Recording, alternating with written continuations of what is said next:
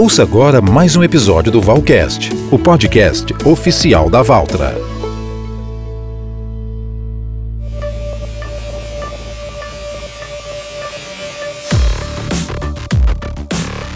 Olá pessoal, tudo bem? Eu sou o Silvio Moura e estou aqui para apresentar mais uma edição do Bate-Papo Valcast, o podcast oficial da Valtra no Brasil. Aqui nós falamos tudo sobre a mais alta tecnologia em maquinários agrícolas, com dicas e entrevistas com os melhores especialistas do setor. Afinal, a força da evolução é a marca da Valtra no agronegócio brasileiro. Mais um Valcast está no ar. E hoje a gente retoma a nossa série especial, dessa vez para falar de pecuária. Que o agronegócio do Brasil é a força motriz do nosso PIB, a gente já sabe, mas o que nem todos se dão conta é da importância que a pecuária tem em toda a atividade do agro brasileiro. Para a gente ter uma ideia, em julho desse ano, o Ministério da Agricultura estimou que o valor bruto da produção agropecuária de 2021 será de 1 trilhão de reais, Desse total, a pecuária representa 346 bilhões de reais. A Valtra, especialista em máquinas e implementos agrícolas, entende as necessidades do pecuarista, seja na manutenção da pastagem ou nos manejos dos confinamentos. A marca trabalha para facilitar o dia a dia do pecuarista, trazendo agilidade, versatilidade e economia. Para falar mais desse tema, os nossos convidados dessa edição são o Leonardo Casali, especialista de produto Valtra, e o Marco Elísio, diretor da concessionária Planalto Tratores, que fica em Goiânia. Oi, Leonardo, tudo bem? Obrigado por atender o nosso convite. Opa, tudo bem, Silvio? Eu agradeço a oportunidade.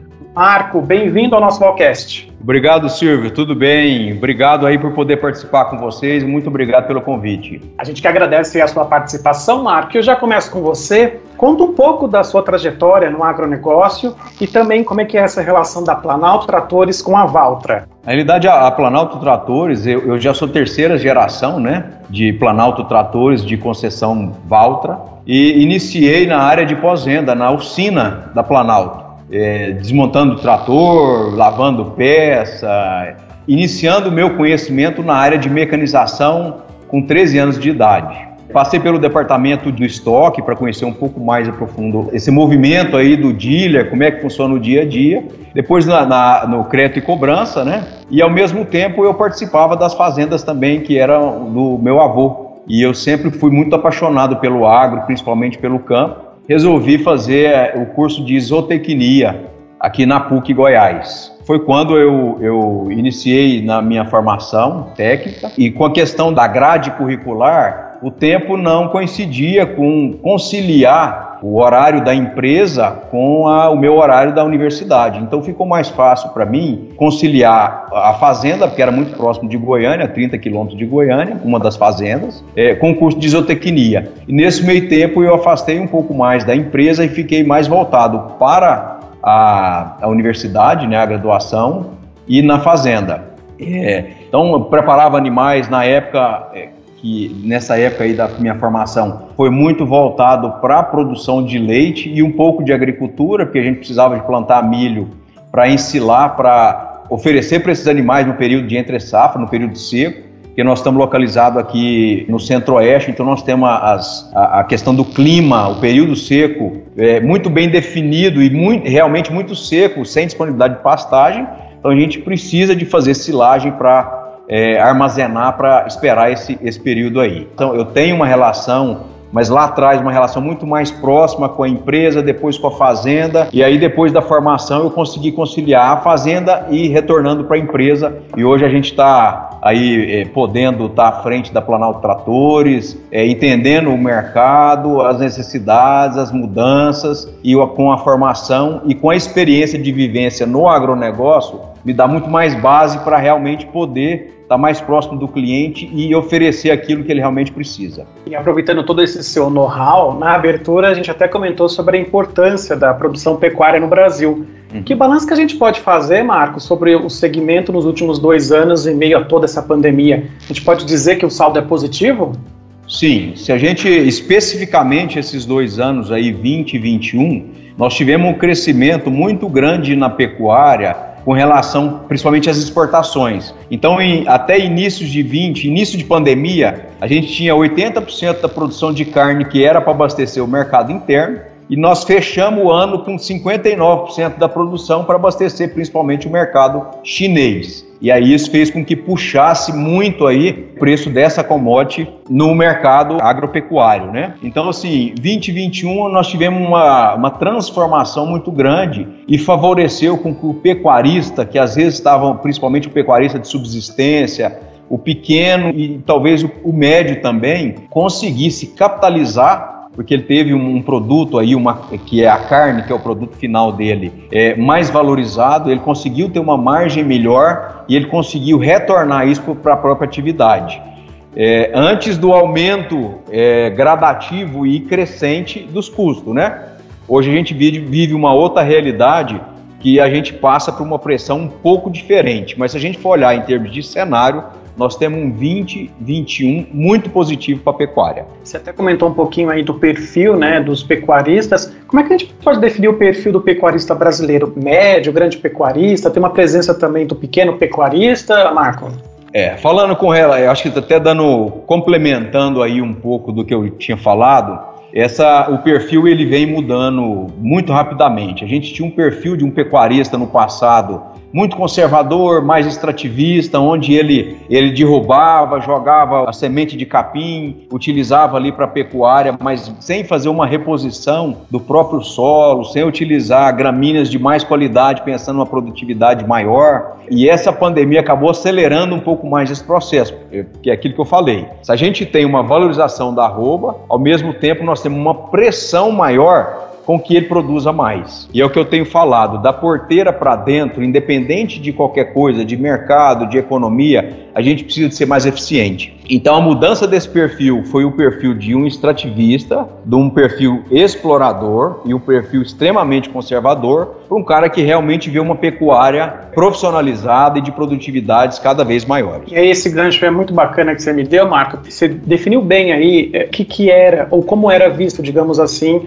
o perfil do pecuarista relacionado mais apenas a extrair, certo? Uhum. Esse cenário está mudando aí com a chamada integração lavoura-pecuária. Quais os benefícios, Marco, que o pecuarista tem quando ele adota esse tipo de modelo? Quando a gente tem a elevação dos custos e a gente tem uma pressão de aumento de produtividade para compensar esse aumento de custo, porque a margem nossa fica achatada, então você tem que ter um aumento da produtividade. E uma das alternativas que eu vejo como pecuarista e eu já utilizo é a questão da integração lavoura-pecuária. Então a gente precisa de otimizar cada vez mais a nossa área, porque nós tivemos e teremos uma valorização das nossas terras. Então, se você pegar o hectare da nossa terra há 10 anos atrás, é muito diferente do que a gente vive hoje.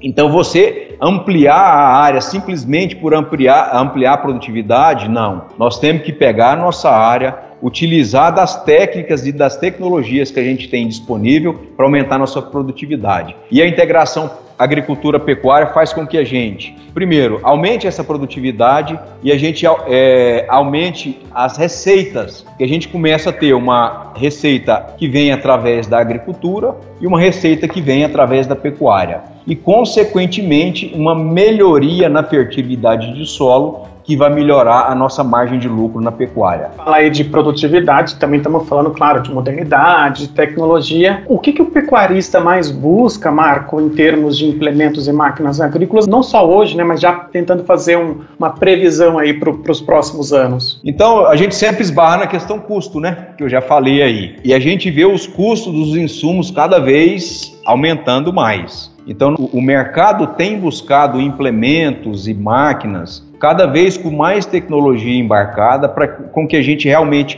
consiga é, enxergar e prever o que a gente realmente vai utilizar por área. E aí nós estamos falando de uma melhora de base de solo, nós estamos falando em calagem, nós estamos falando em gessagem, nós estamos falando em aplicação de, de, de, de, em preparo de solo, em semeadura, em aplicação de defensivos, em fertilizantes. Então, se a gente não tiver uma tecnologia embarcada mínima e que cada vez mais será crescente, a gente não consegue mensurar os nossos custos de produção. Que antigamente, por exemplo, o óleo diesel, nós vamos falar aí da de um produto que antigamente não era um grande custo.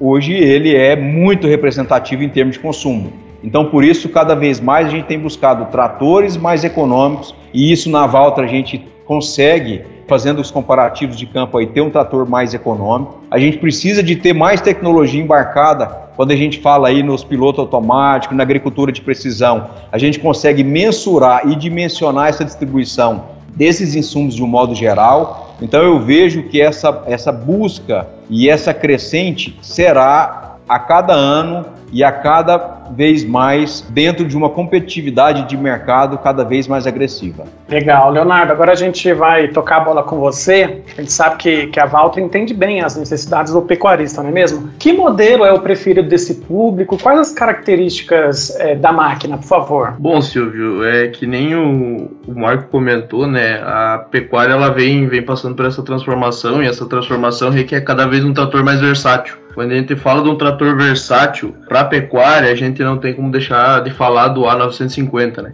Então ele é uma máquina bem completa uh, em quesitos de capacidades, né, para atender essa demanda uh, da pecuária, né? Então tanto capacidade de tração quanto capacidade hidráulica, capacidade de levante. Então é uma máquina bem dimensionada para a faixa de potência dela, né? A gente está falando aí do trator de 99 cavalos e a gente costuma dizer quando comenta desse trator que ele é um equilíbrio perfeito ele é um equilíbrio tanto em versatilidade, economia e robustez, né? Então a gente tem esses três pilares aí que vão falar assim, rege a máquina uh, ah, para entregar um produto que vem atender essa necessidade da agricultura. Falou sobre economia e eu quero aproveitar para tocar nesse ponto com você. A gente sabe, evidentemente, né, que o produtor tem uma preocupação grande em relação à economia de combustível. Como que é essa relação de eficiência e consumo, especificamente no modelo A950? Bom, Silvio, é assim, é um ponto interessante que além do produtor estar tá preocupado com a questão do consumo da máquina, nós da Volta também estamos preocupados com isso. A gente sempre busca trabalhar aí com o produto, tentar melhorar cada vez mais ele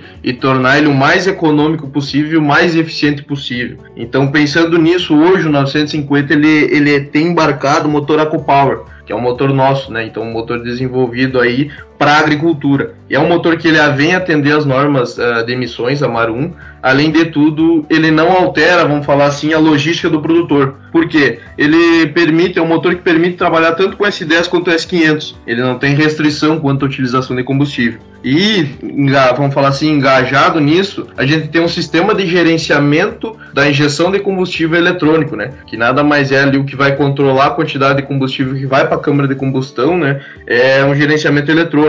E isso faz com que o motor ele se torne mais eficiente porque ele vai trabalhar somente com realmente ele precisa de diesel. Então, uma outra característica desses motores aí, quando a gente vê eles no campo, é que o, o trator não vai emitir fumaça preta, ou seja, fuligem, né? Então, não tem diesel queimando em excesso. Então, isso torna a, a máquina mais eficiente pensando na economia de combustível, encontrando resultados aí próximo a 10%, né? Comparado aí aos outros tratores que tem nessa faixa de potência. E um outro ponto que é interessante de comentar também, pensando na parte de eficiência operacional dessa máquina, é que ela hoje pode vir de fábrica com quatro opções de transmissão, né? Então a gente tem quatro opções aí que o produtor pode escolher para a máquina dele, que é a questão de uma transmissão 8x4, então uma transmissão aí é standard, a gente fala para operações mais gerais, uma transmissão 12 por 4 quando a gente tem uma questão reduzida, né? Quando a gente tem uma necessidade aí de baixas velocidades para desempenhar então a operação, uma transmissão 16 por 8, que é uma transmissão com multiplicador, então ela vai aí oferecer mais velocidades acima de 4 km por hora. E também para o produtor que procura uma, uma, uma, eficiência ainda maior, uma agilidade maior durante a operação, a gente tem uma transmissão 12 por 12 com reversor mecânico, né? Então a gente tem um trator bem completo que, é muito versátil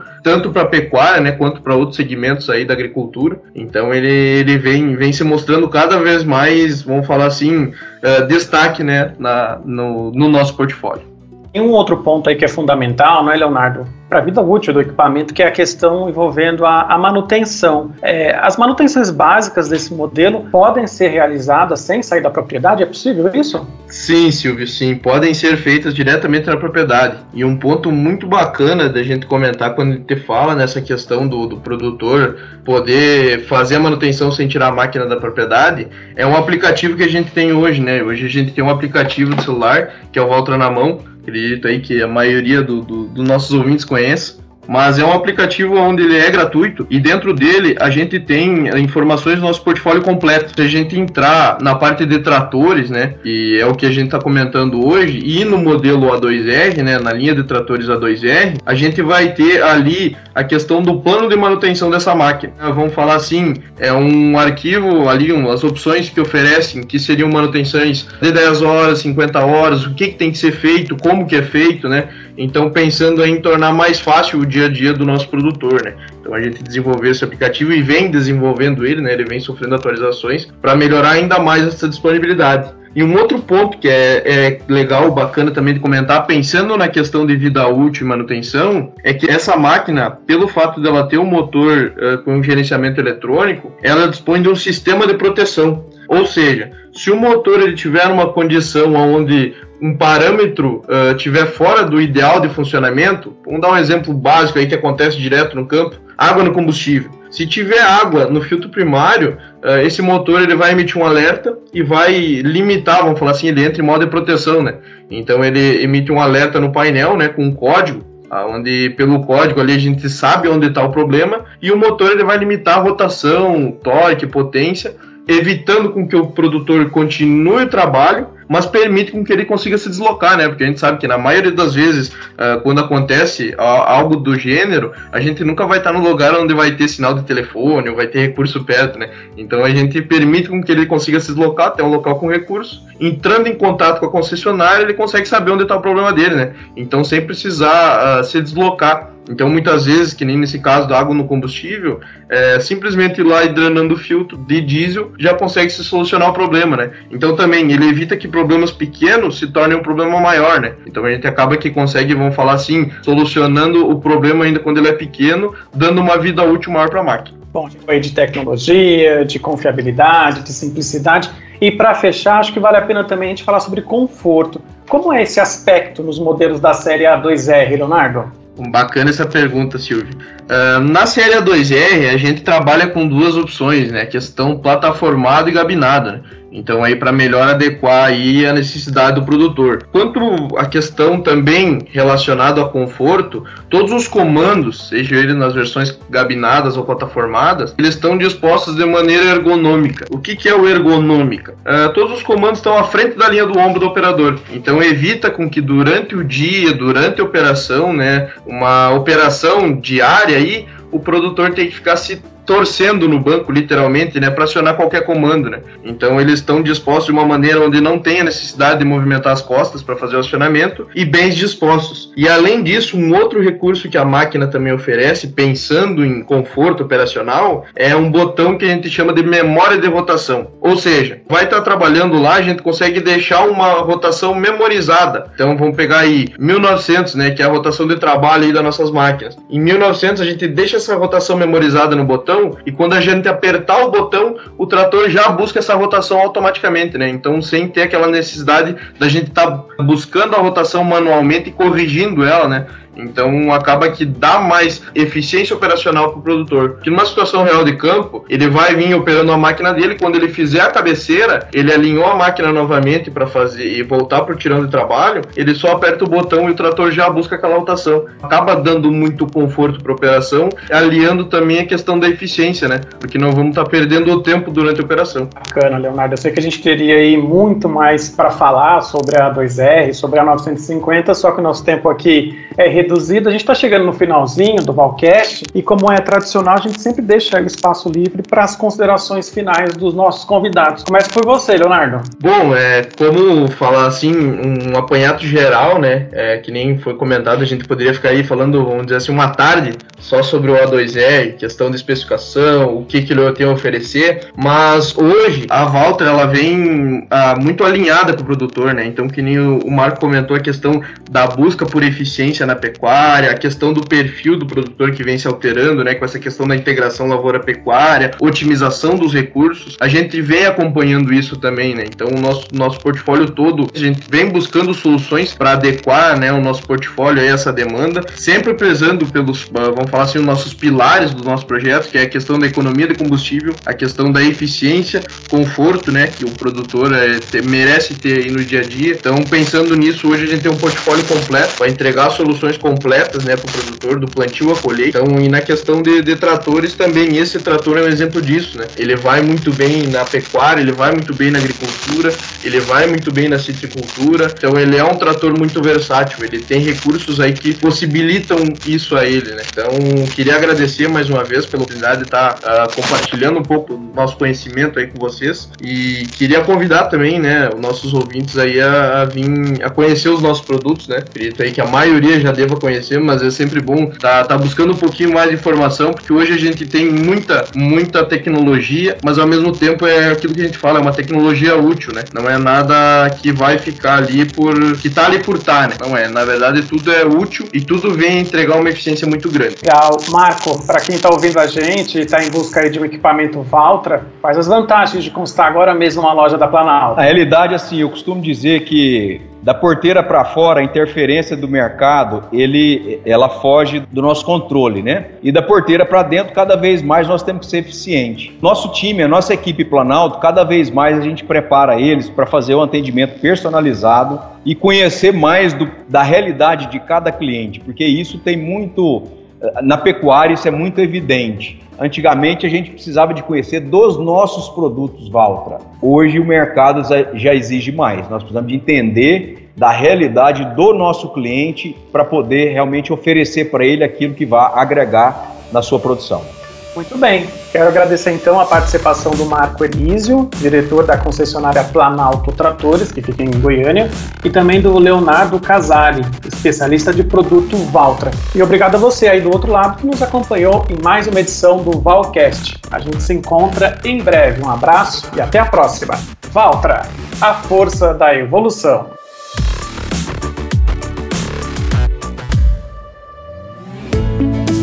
Você ouviu mais um episódio Valcast, o podcast oficial da Valtra.